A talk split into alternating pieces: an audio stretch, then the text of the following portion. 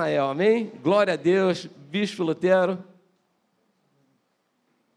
Deus abençoe. Se você desejar ainda permanecer de pé, para que nós possamos proceder à leitura da palavra desta manhã, cujo título se denomina Espigas Caídas.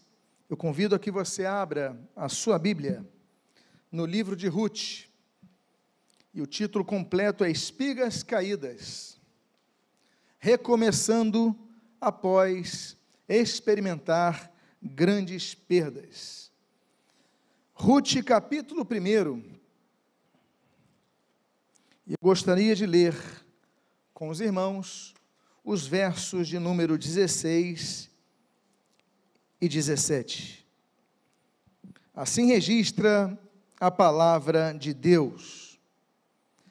Disse, porém, Ruth: Não me instes para que te deixe e me obrigue a não seguir-te, porque aonde quer que fores, irei eu, e onde quer que pousares, ali pousarei eu. O teu povo é o meu povo o teu Deus é o meu Deus. Onde quer que morreres, morrerei eu, e aí serei sepultada. Faça-me o Senhor o que bem lhe aprouver, se outra coisa que não seja a morte me separar de ti. Oremos, Pai amado, Deus bendito, lemos a tua santa e preciosa palavra. E pedimos, Deus, fala conosco nesta manhã abençoa a nossa vida, fortalece a nossa fé. E o que nós pedimos, nós fazemos agradecidos em nome de Jesus. Amém e amém. Podem tomar os vossos assentos. Esse talvez seja um dos textos, ao menos em minha percepção particular, mais belos de toda a Bíblia. A Bíblia toda é inspirada por Deus. Não há uma vírgula colocada que não fosse consoante a direção de Deus para que a nós chegasse. Mas existem textos que nos sobressaltam pela sua beleza, seja pela beleza lírica, pela construção poética, pela composição das palavras. Mas esse texto talvez seja e te, tem uma amplitude muito grande em relação à sua beleza, dada a declaração de amor de Ruth. Olha, onde quer que tu fores, eu irei. O teu Deus será o meu Deus. O teu povo vai ser o meu povo. Onde você morrer, eu morrerei. E ali eu serei sepultada. Que coisa linda. Mas até nós chegarmos a esta declaração, surgiram contextos que apontam ao corolário que aqui foi declarado. Crise. Crises que ultrapassam a possibilidade de nós administrarmos, até mesmo muitas vezes de evitarmos. Porque existem dois tipos de crise que se nos acometem as que são causadas por nós mesmos e as que são causas de causas externas. São variantes de um contexto nacional, de um contexto geológico, como é que acontece aqui com essa mulher e como é o que, por exemplo, acometeu-se a nossa sociedade nesses últimos meses. Eu gostaria de falar sobre uma vida que tem crises, e que tem que tomar decisões.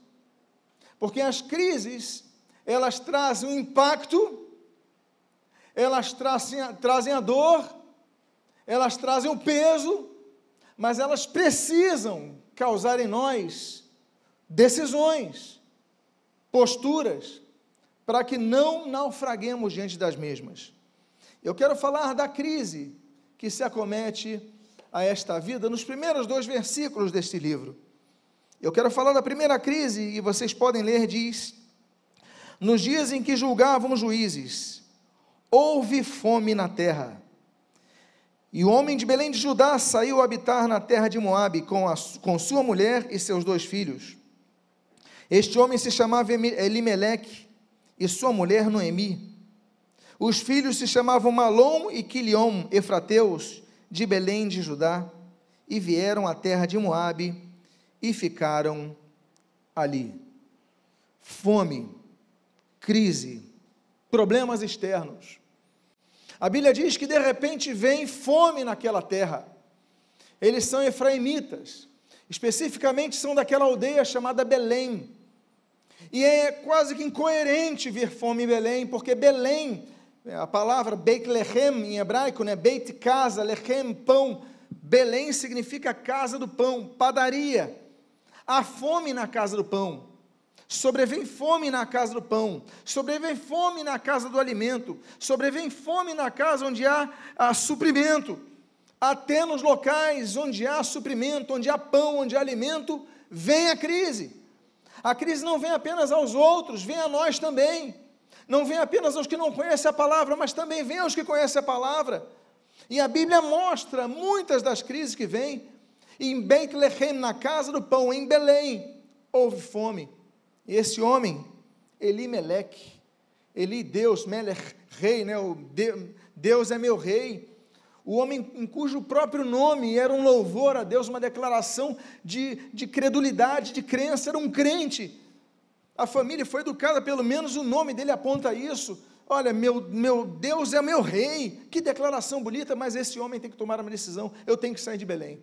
Eu tenho que sair da casa do pão eu tenho que sair do local de alimento, e tem, porque não há alimento. E ele toma a decisão e vai com seus filhos, vai com a sua esposa, e a Bíblia diz que ele vai para Moabe. A fome ela vem, existem várias formas de vir a fome que eu já mencionei aqui. Há sistemas de governo, por exemplo, que causam fome. Holodomor na Ucrânia, o sistema comunista, talvez uma das maiores mortandades de fome de toda a história por causa de decisões políticas. Pol Pot, Vietnã, nós temos as decisões do Camboja, aquela, aquelas decisões de Mao Tse Tung, pessoas que brincavam com decisões políticas, ideológicas, e as pessoas, depois de alguns anos, começavam a morrer. Mas esta fome pode ter sido uma outra causa. Por quê? Porque existe um outro tipo de fome. Existe, por exemplo, fome como juízo de Deus. A Bíblia diz em Levítico capítulo 26 que por causa da idolatria do povo, Deus pode infringir fome. Nós lemos isso, por exemplo, na desobediência do povo em Deuteronômio capítulo 28. Deus pode enviar fome na terra por causa disso. A declaração do profeta Elias, quando ali Acabe se, Acabe se casa com Jezabel, Acabe rei de Israel, Elias vai a ele e ali em 1 Reis capítulo 17, ele diz para Elias, para, para Acabe: Olha, vai vir fome sobre a terra, três anos de fome, e a fome veio por causa de um juízo de Deus, aquela aliança com aquela mulher idólatra, perseguidora dos profetas de Deus. Quando nós lemos no livro seguinte, o sucessor de Elias, ele vai falar para aquela mulher sunamita sobre a fome mais uma vez viria sobre a terra Eliseu, ele fala: vai vir sete anos de fome sobre a terra, juízo de Deus sobre a terra. Nós vemos o infringir dos juízos de Deus no livro do profeta Joel. No capítulo 1, a Bíblia diz que existem quatro tipos de gafanhotos que Deus envia na terra, assim, não é uma invasão de gafanhotos, que tanto assustou algumas regiões do planeta nesses últimos meses, nessas últimas semanas são quatro levas de gafanhotos distintos. A Bíblia diz em Joel que a primeira leva é do gafanhoto migrador. Ele vai migrando de uma terra para outra, ele tem fome, ele tem, tem vontade.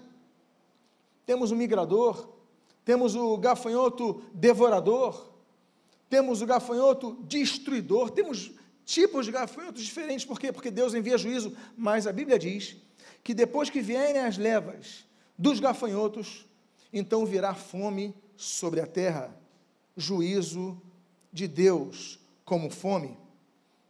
Aos que gostam e entendem um pouco de escatologia, sabem que quando Deus executar dos juízos, da gama de juízos finais, que comporão a, a, a, o derramar do cálice de Deus, quando a igreja não estará aqui mais na terra durante um período chamado Grande Tribulação, A Bíblia fala em Apocalipse capítulo 6 sobre a vinda de quatro cavaleiros.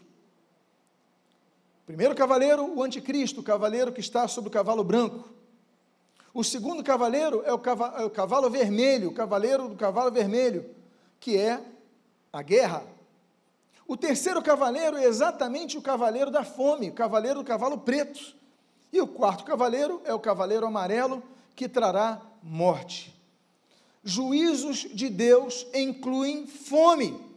Deus pode enviar, quanto aos seus decretos de juízo, fome, inclusive sobre seu próprio povo.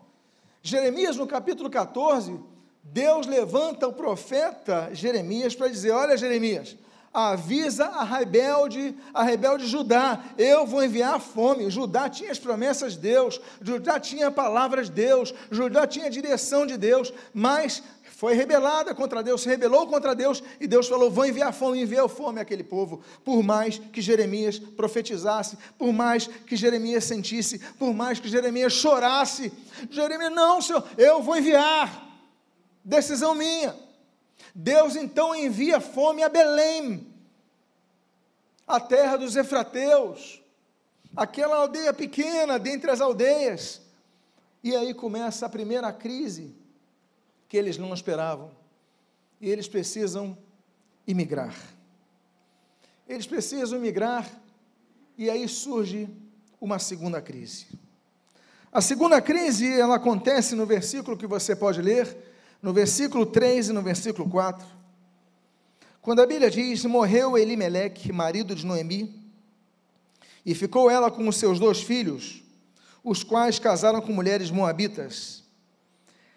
Era o nome de uma Orfa e o nome da outra Ruth. E ficaram ali quase dez anos. Ele chega em Moabe, ele começa a reconstruir a sua vida, porque Moabe não passava por fome. A Bíblia diz então que seus filhos ali crescem, e no decorrer de dez anos, aquele homem morre, seus filhos casam. Segunda crise. O supridor, pelo menos naquela cultura, naquela época, o supridor da casa era o homem.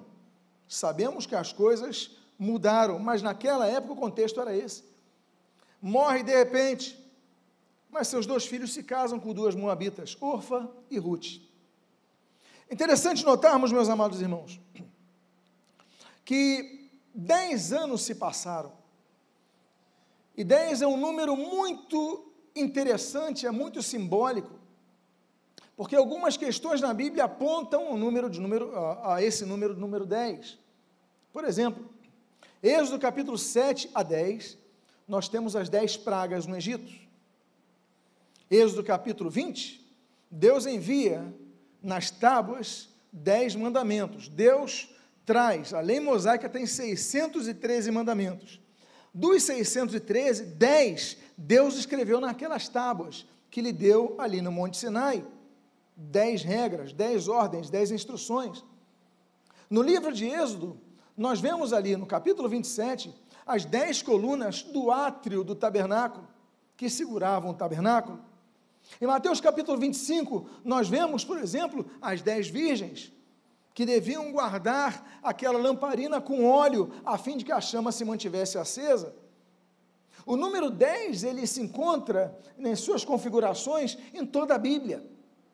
E nos aponta a um tempo exato, a uma ordem precisa a algo definido, algo completo. Olha, tem 613 mandamentos, mas esses 10 vocês têm que decorar. Esses 10 vocês têm que gravar.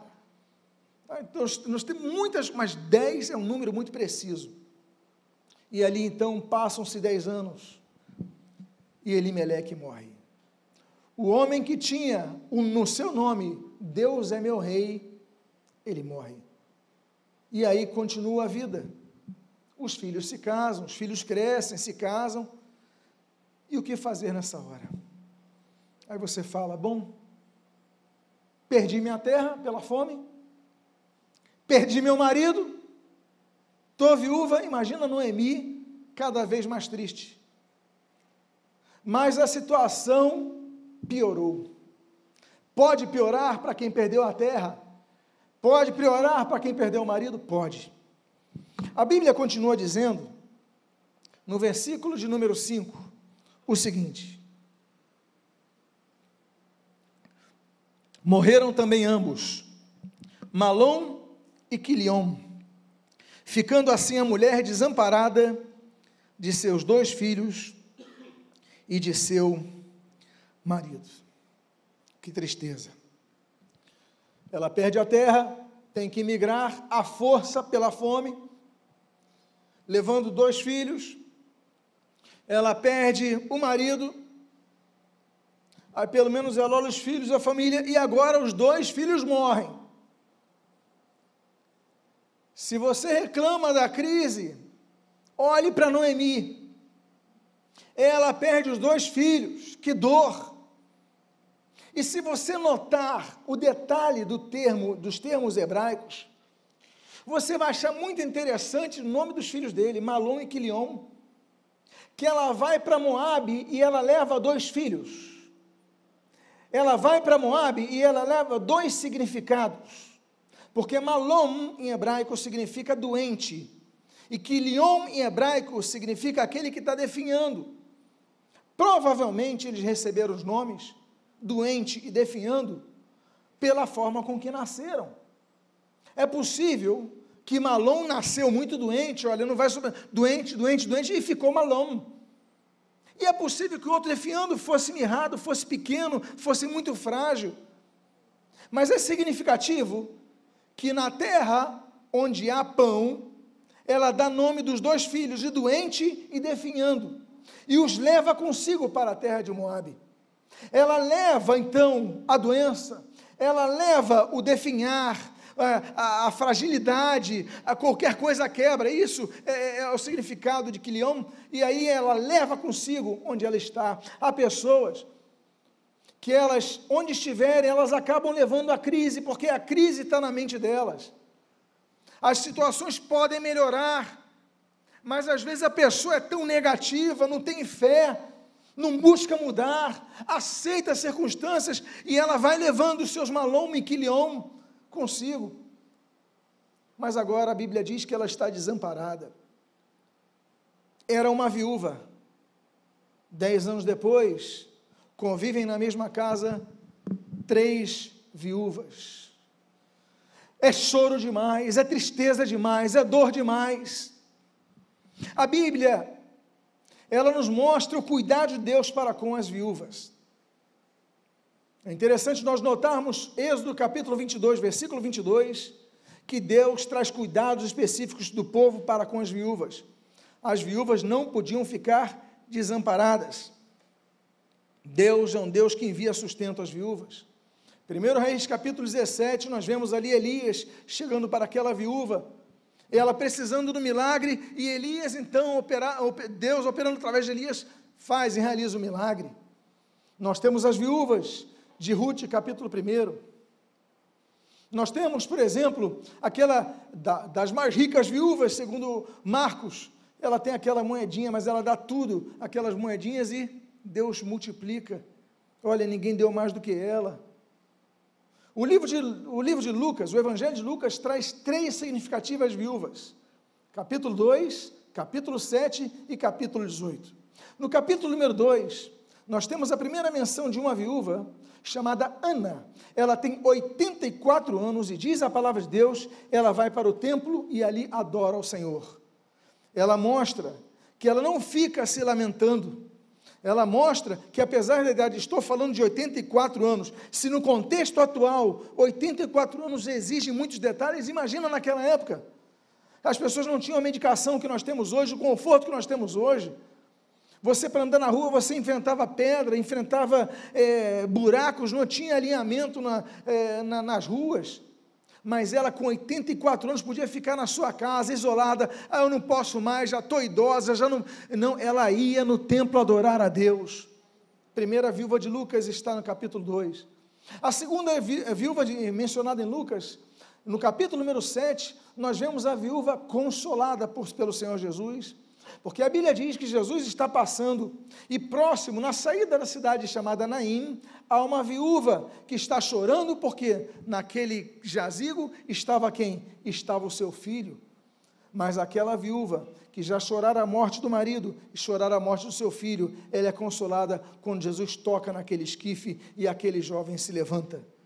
E nós temos a terceira viúva do Evangelho de Lucas, só que no capítulo 18, nos ensinando sobre aquela viúva perseverante que vai diante do juiz. Ela luta pelo seu pedido, ela não desanima e está lá, ô oh, seu juiz, resolve a minha causa. Não, tem outras causas para resolver. No dia seguinte, seu juiz, resolve minha causa. Não, tem outras coisas para resolver. E aquela viúva ia insistindo, insistindo, insistindo, até que o juiz fala: peraí, eu vou resolver logo a tua causa. Não estou falando de uma viúva ser apenas insistente, mas o Senhor Jesus pega esse exemplo e ele fala que nós devemos ser perseverantes em nossas orações, porque há pessoas que oram e a, resposta não vem e já desistem. Ah, mas eu estou orando há dez dias, a resposta não veio, eu não vou orar mais porque Deus não quer, Deus. Não, o Senhor Jesus nos ensina com a viúva de Lucas 18 para nós perseverarmos em nossa oração. É perseverar, devemos perseverar. A viúva, inclusive, ela é honrada na Bíblia não apenas pelo texto de Êxodo 22, mas pelo 1 Timóteo capítulo número 5, o apóstolo Paulo, fala que a igreja tinha que honrar as viúvas. Agora, nessa crise, nós temos três viúvas chorando, três viúvas se lamentando, três viúvas que tinham que tomar uma decisão. Ou continuamos chorando e perdemos tudo e morremos, ou então vamos tomar uma nova direção na nossa vida. Então eu quero dizer para você, diante das crises, não se entregue, decida recomeçar. O versículo 5 e no versículo 6 nós lemos: Então, se dispôs ela com as suas noras, e voltou da terra de Moabe, porquanto nesta ouviu que o Senhor se lembrara do seu povo, dando-lhe pão. Ela busca informações. Ela busca como é que está na minha terra, como é que está Belém. Já estou há 10 anos aqui em Moab, eu quero notícias. Não havia internet, não havia jornais escritos. As informações Normalmente, você não morando na cidade, as informações eram alguém que viajasse de uma cidade e podia trazer informações erradas. Mas alguém falou: Olha, não está sabendo, não, Noemi? O quê? Acabou a fome. Acabou a fome. Por que você não volta? Ela falou: Ah, eu vou voltar. A Bíblia diz, nesse texto que você está lendo, então o que, que diz a Bíblia? Se dispôs. Deus, Ele pega de nós, Ele observa em nós sempre a nossa fé. A Bíblia diz, em Hebreus capítulo 11, versículo 6, que sem fé é impossível agradar a Deus. Das 231 menções de fé na Bíblia, uma delas está no Antigo Testamento. 230 no Novo Testamento. Uma no Antigo. Está em Abacuque, capítulo 2, versículo 4, quando a Bíblia diz: O justo viverá pela fé. Essa fé nos dá disposição de nós sairmos de nosso lugar. Diz, pois, se diz o texto. Deus, quando fala com Josué, capítulo 1, ele diz assim: Josué, Moisés, o meu servo, é morto. Dispõe-te e cruza o Jordão. Nós precisamos chorar. Há tempo de chorar. A Bíblia diz em Deuteronômio, no capítulo número 34, que Israel chorou por 30 dias a morte de Moisés. Deus respeitou. Eclesiastes capítulo 3, no versículo 4 diz: Olha, há tempo de rir e há tempo de chorar. Existe o tempo de choro. Mas depois dos, dos 40 dias, dos, de, de, dos 30 dias de choro de Israel, Deus fala: Josué, meu servo já é morto, dispõe-te e cruza esse Jordão. Temos que nos dispor para ir cruzar o Jordão, para cruzar uma nova fase da vida, para passar dessa crise. É interessante que Deus usa Débora para falar com Baraque, Juízes capítulo número 4, diz assim: Baraque, dispõe-te, porque hoje é o dia que o Senhor entregará Cícera em tuas mãos. Mas ela fala para Baraque se dispor, porque é possível que Baraque tivesse medo de Cícera. É possível que Baraque, mas eu não tenho. E Deus então usa uma serva dele. Deus usa uma palavra que você ouça. Deus usa uma pregação. Deus usa um livro que você leia. Uma música que você escute. Alguém vai ser usado por Deus para dizer: desponte e cruza esse Jordão. Jeremias capítulo 18. Deus fala para aquele profeta de Anatote, desponte e vai à casa do oleiro, e ali eu falarei contigo. Ele não falou, eu vou falar contigo tudo aqui. Ele podia ter falado, mas Deus quer que nós saiamos de nossas posições. E ele diz: desponte e vai à casa do oleiro, porque eu quero te mostrar coisas maiores. Ele vendo o remodelar, o quebrar, o refazer daquele barro, ele entenderia melhor. Há coisas que nós não entendemos quando estamos no nosso local. Deus nos faz sair de um local e no outro local. Agora eu estou entendendo quantas vezes acontece isso. Dispõe-te. Em 1 Samuel, capítulo número 23, a Bíblia diz: Davi, a Davi para Davi se dispor, olha, vai até Keila, porque ali eu entregarei os filisteus nas tuas mãos. Deus podia entregar os filisteus a Davi em qualquer lugar, mas ele falou: vai, dispõe Davi, vai até Keila, porque ali eu entregarei os filisteus. A batalha é do Senhor, a força é do Senhor, mas a nós resta obedecer, praticar, ouvir, perceber, sair do local, porque muitas vezes nós nos ancoramos. Deus diz sai, Deus diz dispõe e a gente não quer.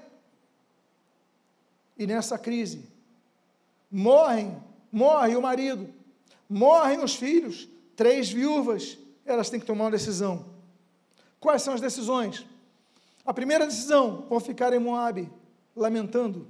A segunda decisão, peraí, eu ouvi que em Belém voltou a ter pão. Eu ouvi que acabou a fome em Belém, então vamos até Belém. E diz a Bíblia: então se dispôs ela com as suas noras, e voltou da terra de Moabe.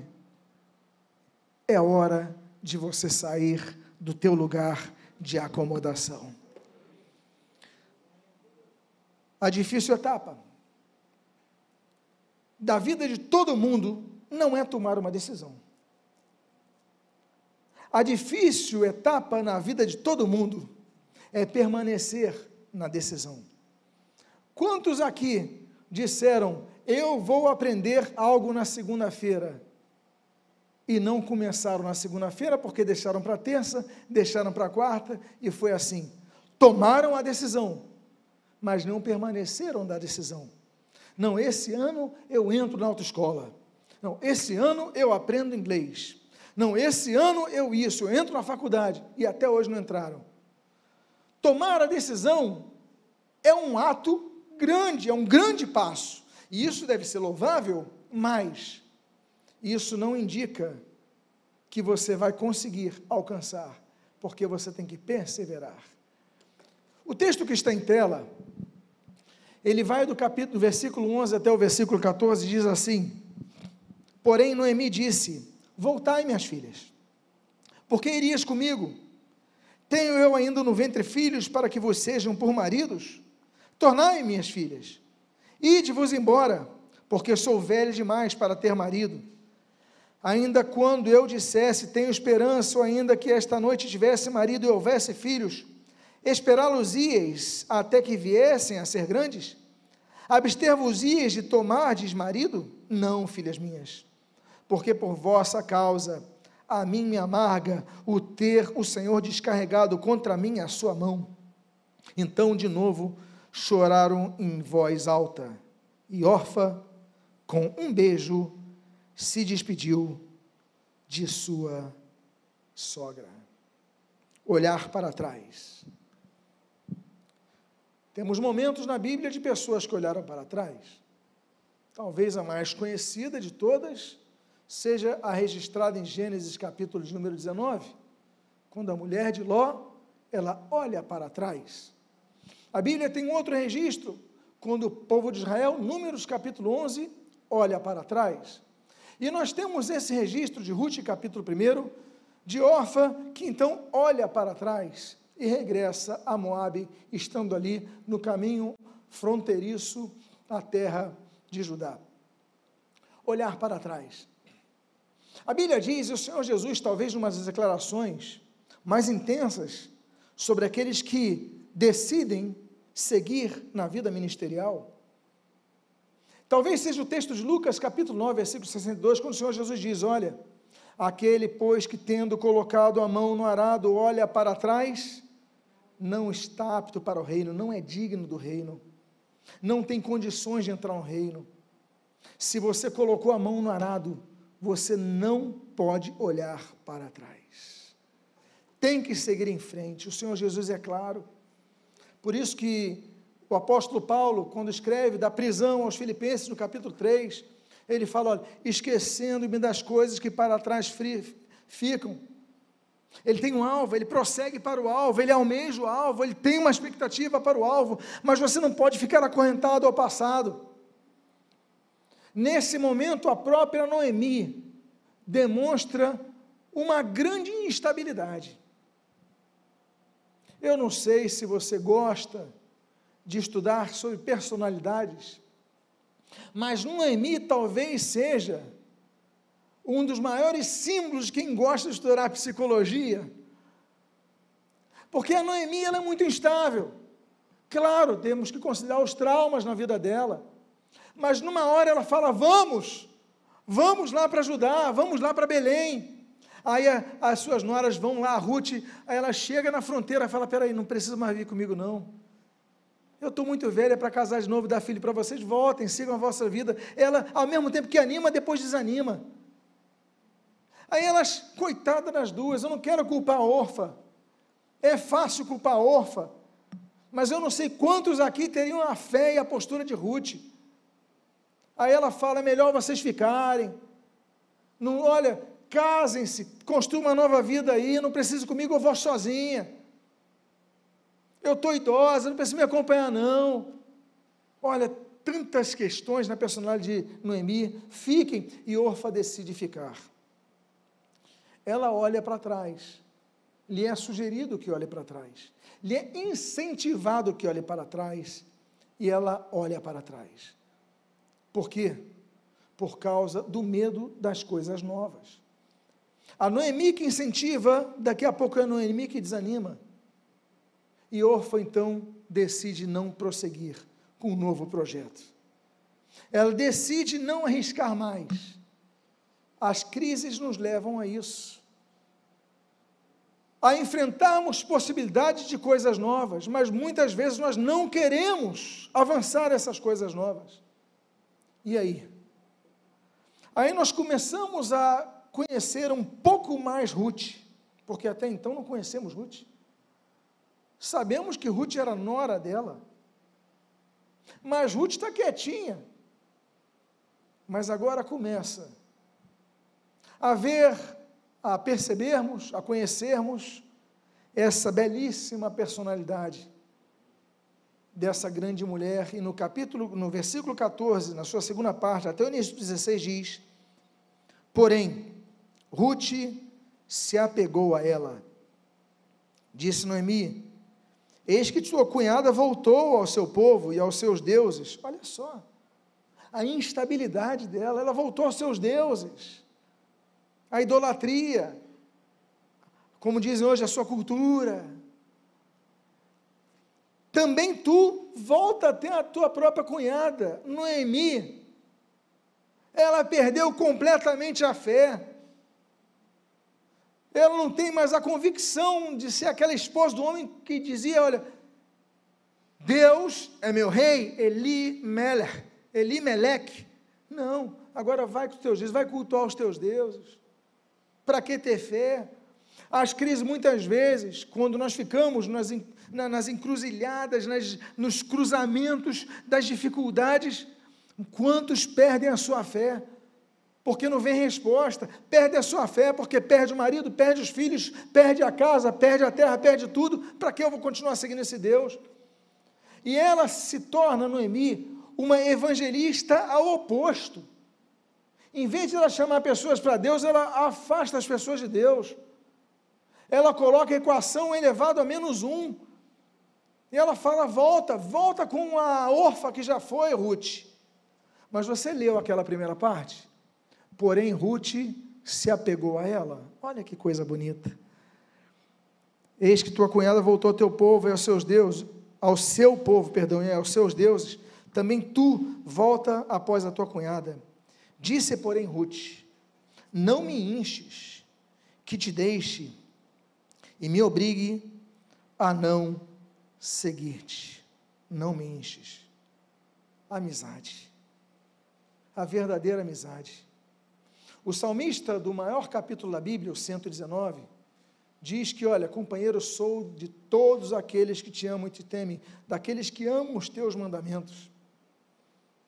A Bíblia diz em Provérbios, capítulo 17, em todo tempo amo um amigo, e na angústia nasce o irmão. No capítulo seguinte, é o capítulo 18 de Provérbios, a Bíblia diz que é amigo mais chegado que irmãos. Nove capítulos depois, em Provérbios, capítulo 27, diz: Olha, como ferro com ferro se afia, assim o homem ao seu amigo. Aí você vai entender que Ruth ela tinha uma percepção da fragilidade de Noemi, a tal ponto de entender o seguinte: Noemi falou para eu ir embora, porque Noemi, ela quer desistir da vida. Ela não tem, imagina uma senhora voltar sozinha. Orfa, ela pega as palavras. Ruth, ela pega o espírito da letra. Ela fala: não, ela não pode estar sozinha. Eu não vou deixar ela sozinha. Olha, Noemi, não me enches de te deixar. Aí você vai entender. Porque aprove a Deus que ela recebesse o nome Ruth. Você sabe o que significa Ruth? No Moabita? Significa amizade. Que nome bonito, Ruth. Amizade. E agora adulta, ainda que viúva, ainda que chorosa, lamentada, triste, mas ela mantém aquele traço do seu caráter e fala: Não, a senhora está pedindo para ir, mas olha, não me enche que te deixe, não me enche que me obrigue a não seguir-te, porque eu vou te seguir. A verdadeira amizade é demonstrar os momentos de maior crise, não é isso? Porque quando tudo vai bem, nós temos muitos amigos. Mas quando acaba o dinheiro, quando a pessoa fica só se lamentando, aí você vê quem é amigo, quem está do lado. Nós devemos ser imitadores dessas pessoas, não é verdade? A Bíblia traz padrões de imitações. Por exemplo, Efésios capítulo 5, versículo 1 diz: sede imitadores de Deus. Meu Deus, como, como, como?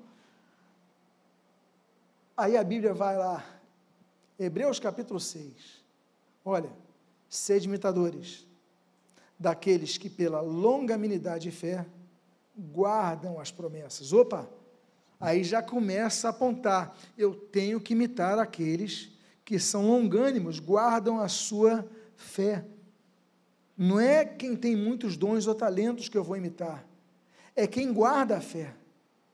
Nós devemos valorizar os idosos da igreja, nós devemos valorizar aqueles que passaram tantas tempestades. A gente às vezes valoriza mais o cantor da moda, o pregador da moda, do que aqueles que nunca subiram no púlpito, mas estão lá de joelhos todos os dias. Eles nós devemos imitar. Aí o apóstolo Paulo vai, em 1 Coríntios capítulo 11, versículo 1, ele diz, olha, sede meus imitadores. Mas ele coloca uma vírgula. E ele diz, como eu sou de Cristo. não me imitem por mim, me imitem naquilo que vocês veem que eu imito a Cristo. Tenha boas amizades, porque as más conversações, 1 Coríntios capítulo número 15, corrompe os bons costumes. Você começa a ouvir demais quem não crê em Deus. Você começa a ouvir demais quem zomba do Evangelho. Você começa a esfriar na sua fé.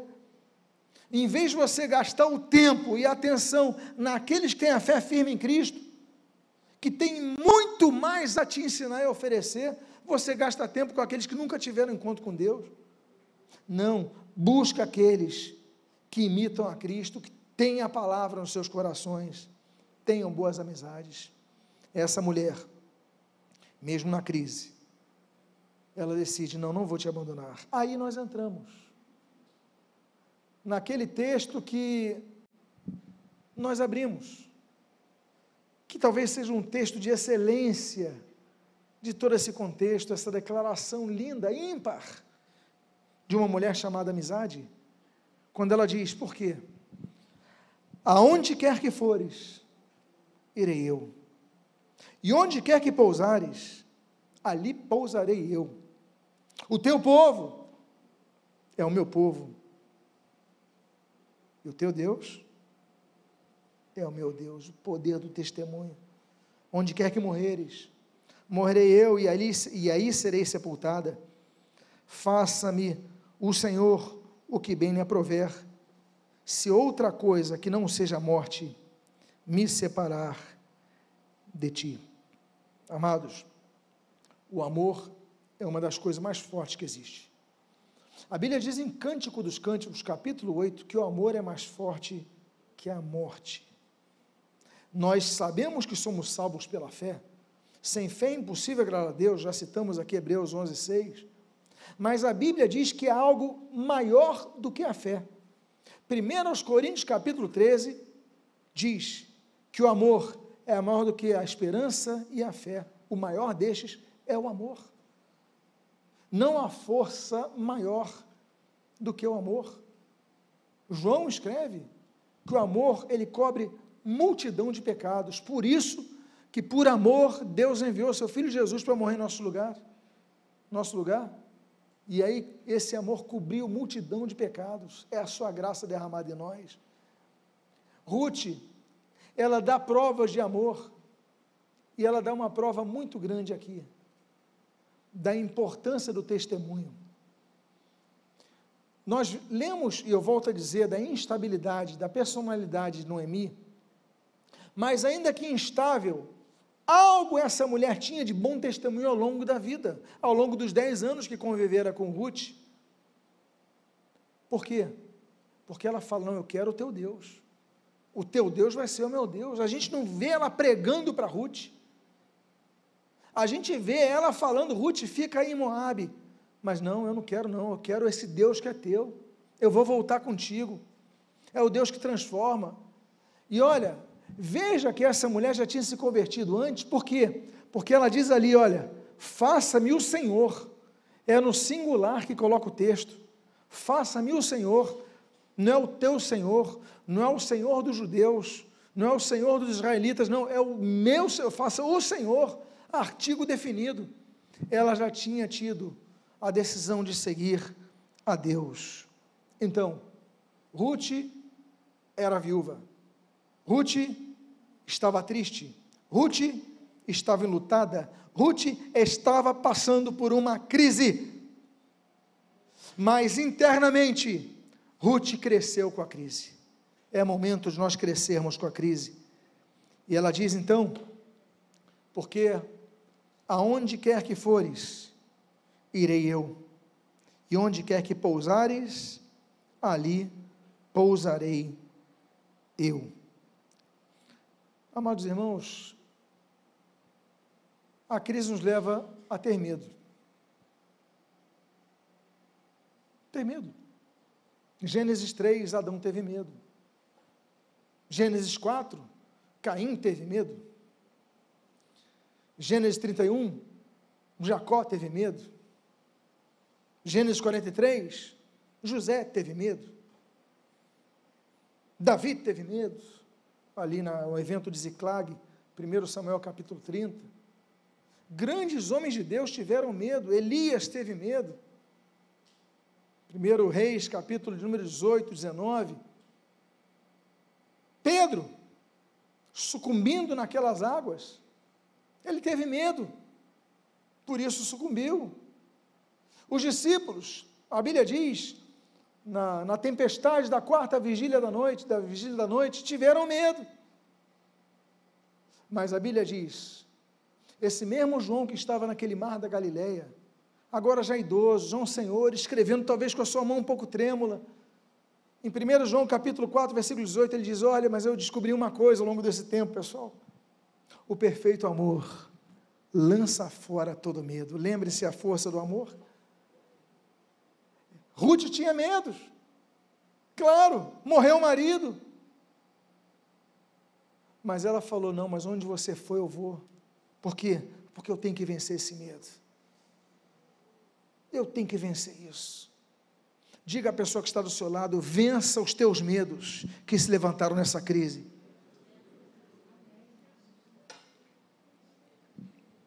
Eu vou ter uma nova terra, vou ter um novo contexto cultural, vou estar na terra dos judeus.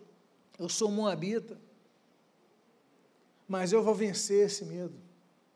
Eu vou estar contigo. Eu vou pagar esse preço. O teu Deus é meu Deus. Teu povo agora eu sou, eu sou israelita como, que nem você. E a Bíblia então diz, no versículo 22, coisas que começam a nos surpreender. Quando nós tomamos decisões na crise, pautadas em nossa fé em Deus, calcados nas promessas de Deus, a gente só tem uma coisa a vivenciar e experimentar: as bênçãos de Deus. Esse versículo 22 a Bíblia diz assim: Voltou Noemi da terra de Moabe com Ruth, sua nora, a Moabita, e chegaram a Belém. O que, que diz o texto? No princípio da cega. No princípio da colheita. Elas chegam no momento certo elas chegam na hora certa, não é no plantio, é na colheita, elas estão com fome, elas estão necessitadas, elas chegam exatamente no momento da colheita, meus amados irmãos. A Bíblia diz no livro de Jó, capítulo número 14, que os nossos dias estão determinados e contados nas mãos de Deus. Provérbios 3, no versículo 16, fala sobre isso os nossos dias estão nas mãos de Deus. Deus nos dá a sua direção. O Senhor Jesus ele fala ali no capítulo 3 de João, no Evangelho de João, versículo de número 8, olha, o vento sopra para onde quer, porque não sabe de onde vem nem para onde vai, assim é todo o que é nascido do Espírito. Há ventos que Deus sopra que nós não sabemos que estão soprando, mas é Deus nos direcionando. Esse era o momento de chegar ali. Por quê? Porque Deus tem a nossa vida em Suas mãos. Nós devemos tomar decisões pautadas, Senhor, dá-me a tua decisão, tu és o meu Deus, o teu povo é meu povo, eu vou agora, eu preciso de ti. Ela deu o passo de fé. E Deus então falou: então tá bom, agora é a hora. Você tomou o passo de fé, você vai chegar no tempo da colheita. A Bíblia diz que há tempos difíceis. Salmo de número 9, capítulo 9, versículo 9, diz que há tempo de dificuldade, de luta, de dor. A Bíblia diz em Isaías, capítulo 33, que também há tempo de estabilidade. A Bíblia diz em Eclesiastes, capítulo 3, versículo 1, que todo o tempo está determinado por Deus. No versículo 4, há tempo de rir e há tempo de chorar. E a Bíblia então diz, consoante a isso, no Salmo de número 30, versículo 5, olha, o choro ele pode durar uma noite. Mas a alegria, ela vai vir. Ela vem pela manhã. A noite é longa, gente, mas ela passa. A alegria vem. Elas chegam cansadas no princípio da colheita. E a Bíblia diz, avançando agora do final do versículo 22 para o início do capítulo 2, versículo número 2, diz: Ruth, a Moabita, disse a Noemi: Deixa-me ir ao campo e apanharei espigas. Olha o amor de Ruth. Noemi é idosa. Meus irmãos, eu creio que ninguém aqui colheu espigas, mas é um trabalho cansativo. Você arranha. Você já pegou as espigas de cevada, de trigo? Aquilo arranha, aquilo machuca, e você está toda hora se arranhando, carrega peso, é no sol, é difícil. A Ruth, ela olha para Noemi e fala: Não, Noemi, não precisa não. Fica aí, eu apanho para ti, olha que amor. É aquilo que nós lemos na palavra de Deus, ó, levai a carga uns aos outros, não é isso?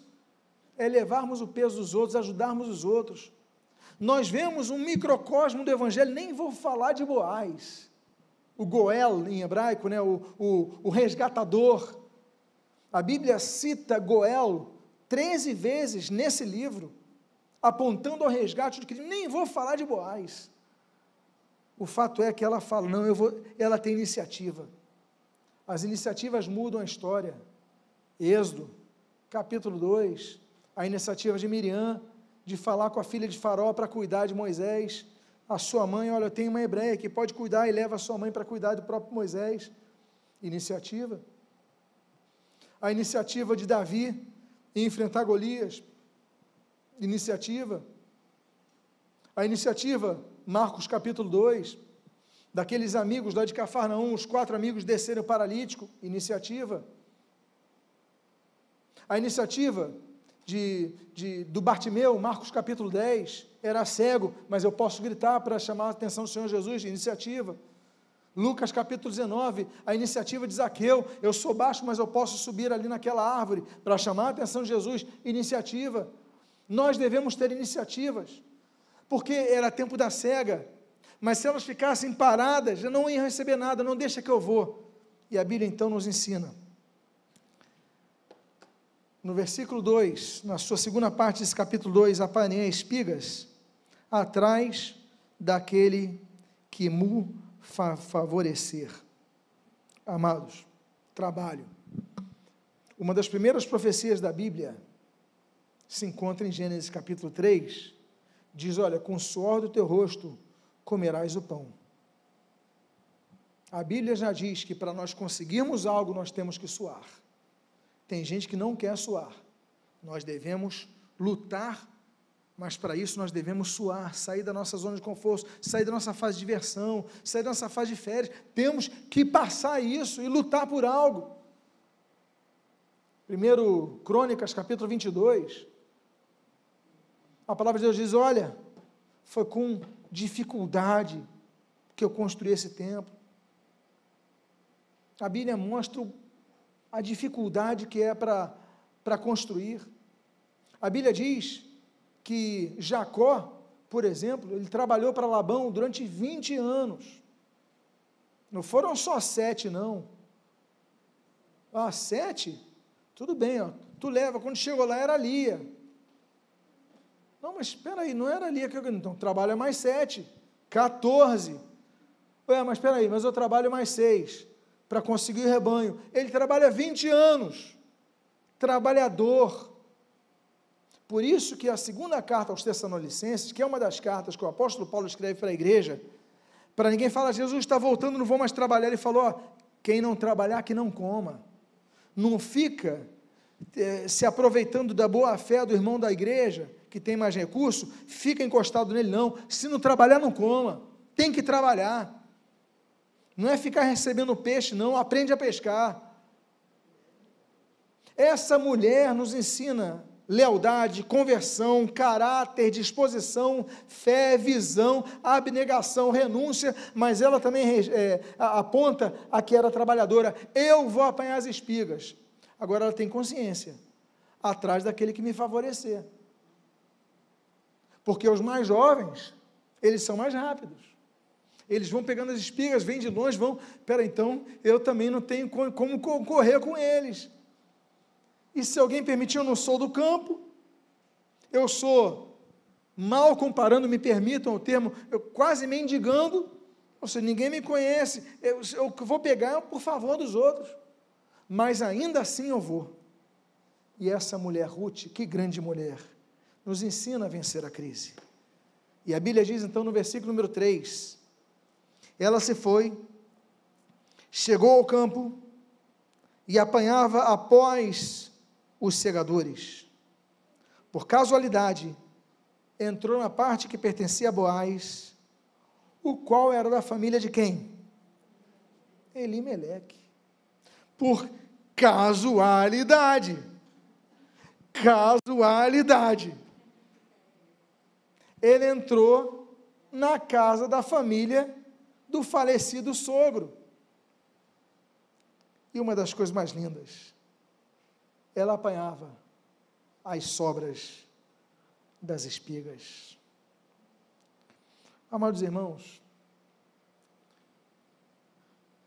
o título dessa mensagem se chama Espigas Caídas. Não despregue, não despreze o valor das sobras. Não despreze. A Bíblia diz que o maná era trazido por Deus diariamente, menos no Shabat, no sábado. O povo não podia guardar as sobras para o dia seguinte, porque senão apodrecia, com exceção da véspera do sábado. Na véspera do sábado, eles podiam guardar. Êxodo 16.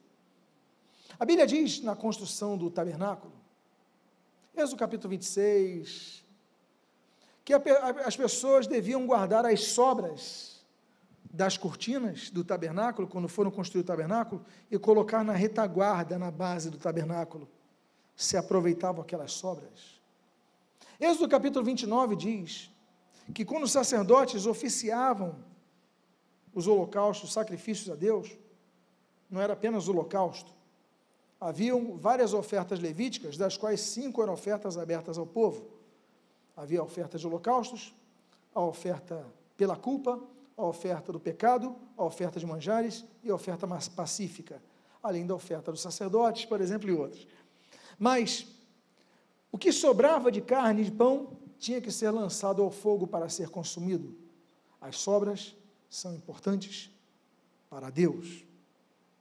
Não despreze as sobras.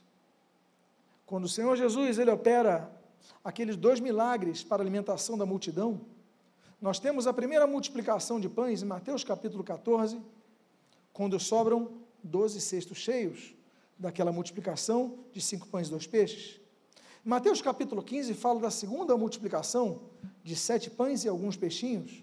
E a Bíblia diz que ali sobram sete cestos cheios. Não despreze o poder das sobras.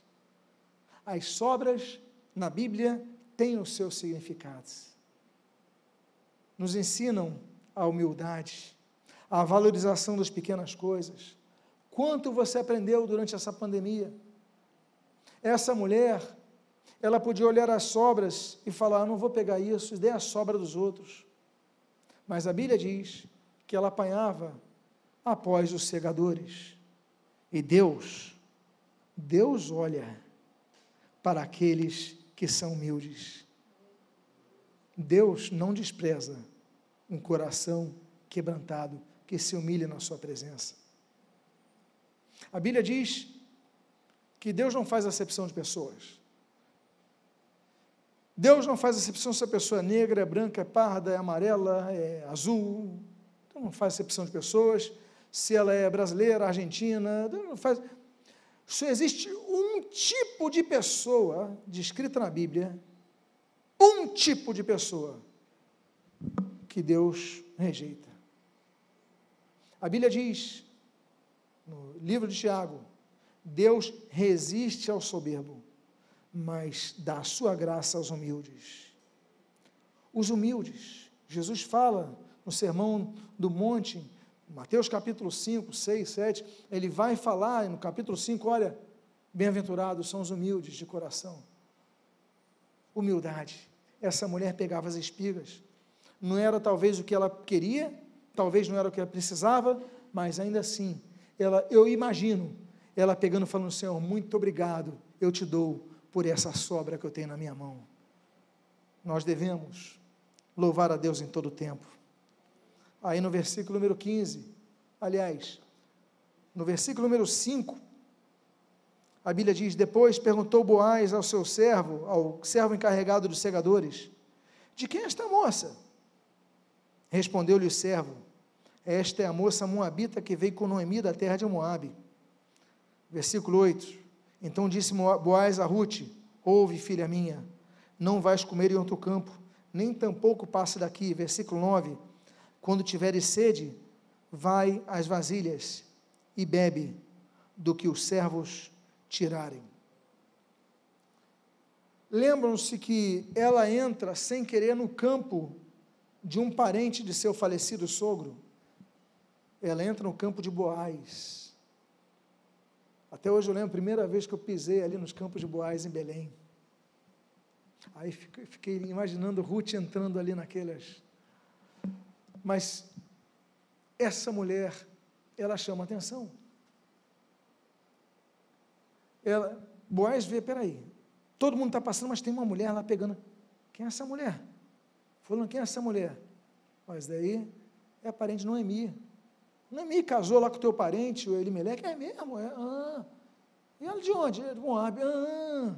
Aí começa a ficar interessado nela. Ela chama atenção. Humildade. Deus começa a abrir portas através de passos pequenos que nós damos de humildade. E ali então a Bíblia diz, no versículo número 15 e 17: Levantando-se ela para rebuscar, Boaz deu ordem aos seus servos, dizendo: Até entre as gazelas, deixai a comer e não a censureis. Tirai também dos molhos algumas espigas, e deixai para que as apanhe, e não a repreendais. Esteve ela apanhando naquele campo até a tarde, debulhou o que apanhara, e foi quase um efa, 25 quilos, gente de cevada. Quem aqui carrega peso, faz musculação, tem noção de peso?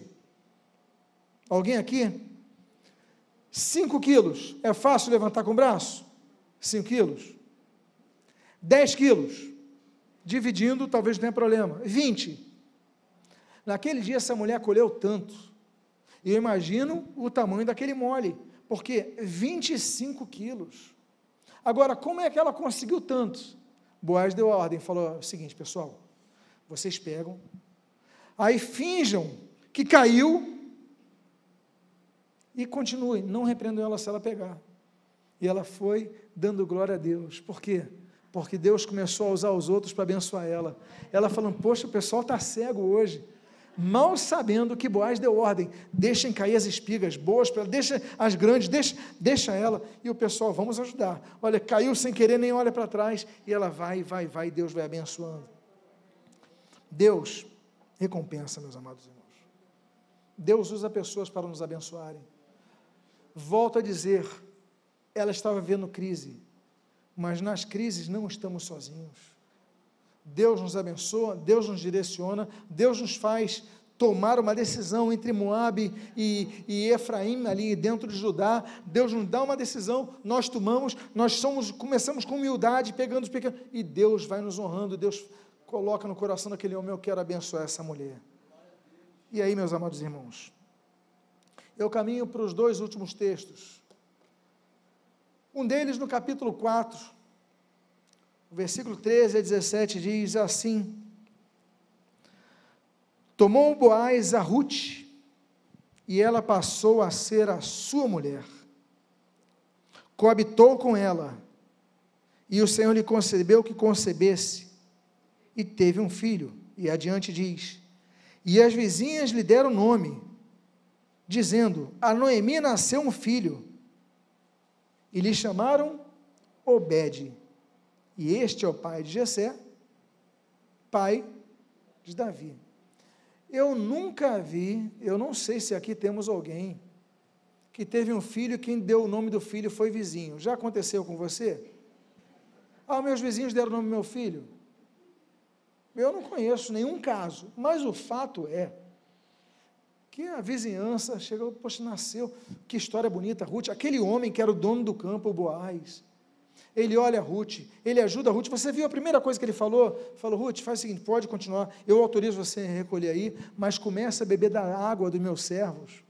Ele oferece água, o resgatador, o Goel, ele oferece água, a água da vida, subsistência, renovação de forças. Aí depois ele começa a deixar cair as espigas propositalmente, ela vai recolhendo, só dando glória a Deus, não sabendo que era de propósito. Aí depois, qual noivo? Jesus Cristo ele se casa com a noiva, Ruth, a igreja, e eles têm um filho. E qual o nome que os vizinhos, os que testemunham, os que vêm, Hebreus capítulo 12, a nuvem de testemunhos que nos rodeia, qual o nome que eles dão para o filho dela? Obed, que significa servo. Porque Jesus disse que nós devemos ser servos uns dos outros. Servo, Obed. Obed se torna pai de Jessé, Jessé se torna pai de Davi, aí Deus faz uma aliança com Davi, segundo Samuel capítulo 7, versículo 26, 27, e aí, segundo Samuel, outros, outros textos, faz uma aliança perpétua com a casa de Davi. E dali, de Davi, vem o Senhor Jesus. Ou seja, essa mulher que não era israelita, e aí a gente começa a ver que a graça de Deus, Tito capítulo 2, versículo 11, ah, pois a graça de Deus se manifestou o Salvador a todos os homens, não é só para o povo judeu, é para todos os que creem. Deus tira uma moabita, e através dela vem o rei Davi, e através do rei Davi vem o Senhor Jesus, ou seja, Jesus tinha sangue moabita. Jesus não era raça pura, se me permitem o termo, judaica, ele tinha sangue estrangeiro e dali vem a salvação a todos os povos. E eu encerro. Eu encerro dizendo o seguinte: diante da crise, que a todos afetou, alguns mais, alguns menos, algum com a desventura de perceber óbito no meio dos seus entes queridos, e eu creio de todas as crises, essa talvez seja a máxima, como a vista, experimentada por Noemi, como a vivenciada por Ruth e Orfa. Eu te pergunto, o que você vai fazer? Continuar se lamentando ou decidir sair de Moab e ir para uma terra nova? Começar algo novo que você talvez não tenha experiência de colher, mas Deus está te conduzindo à casa da sua família. Quando você perceber, você está nas terras de um parente de Elimeleque. Quando você perceber, você está sendo alimentada e a sua posteridade abençoada. O que, que você vai fazer então? Permanecer em Moab ou não? Eu só quero te dizer uma coisa: na Bíblia não existe o livro de Orfa mas existe o livro de Ruth. Eu convido você a ficar de pé nesse momento. E eu quero fazer uma oração por sua vida. Convido a que você feche seus olhos. E você que está passando por um momento que, em que precisa, no qual precisa tomar uma decisão. Eu permaneço como estou, permaneço fazendo o que estou fazendo, me lamentando apenas ou esse é o momento de enxugar os meus olhos, enxugar as minhas lágrimas e começar algo novo. Se você é uma dessas pessoas que precisa tomar uma decisão, coloque a mão no seu coração. Pai amado, em nome de Jesus, há várias pessoas aqui com as mãos em seus corações. Pai amado, eu não sei o que está se passando no coração de cada uma destas vidas, daquelas que aqui estão, daquelas que estão ouvindo essa mensagem em suas casas, pela internet, não sei o que está passando nos corações dela, mas tu sabes, Deus. Tu que sonas o mais profundo do coração, eu te peço, Pai, com meu coração agradecido, aplica, Senhor, a fé do teu povo, a tua palavra, para que essa semente caia em boa terra e não à beira do caminho. Caia em boa terra e não no meio dos espinhos. Caia em boa terra e não entre as pedras. Deus, que caia em boa terra essa semente para que germine, cresça e dê frutos. Pai, ser com o teu povo, ser com aqueles que precisam tomar essas decisões, que estão tomando essas decisões, estão hoje colhendo, Senhor, apenas as sobras das espigas, que não despreguem as sobras, que não desprezem as sobras das espigas, que não desprezem essas sobras das espigas, porque ali nessas sobras estão as tuas bênçãos. Eu peço as tuas bênçãos sobre nós, as tuas bênçãos sobre o teu povo. E em nome de Jesus eu peço, abençoa as nossas vidas nessas novas fases que estamos vivenciando, experimentando, ser conosco, porque sabemos, sabemos, Deus, tu tens o melhor para nós, e daquela crise veio a linhagem do Senhor Jesus Cristo, confirmando a promessa a Abraão em Gênesis 12: bênção para todos, Jesus, bênção para todos os povos. E Pai, o Senhor Jesus, o Senhor Jesus, Pai, que vai nascer exatamente naquela mesma cidade dos Campos de Boás, em Belém, de Efrata, confirmando a profecia de Miqueias, capítulo 5, versículo 2, ó Deus bendito, tudo se encaixa nos teus planos, e nós te louvamos por isso. Abençoa-nos, e o que nós pedimos, nós fazemos agradecidos em nome de Jesus.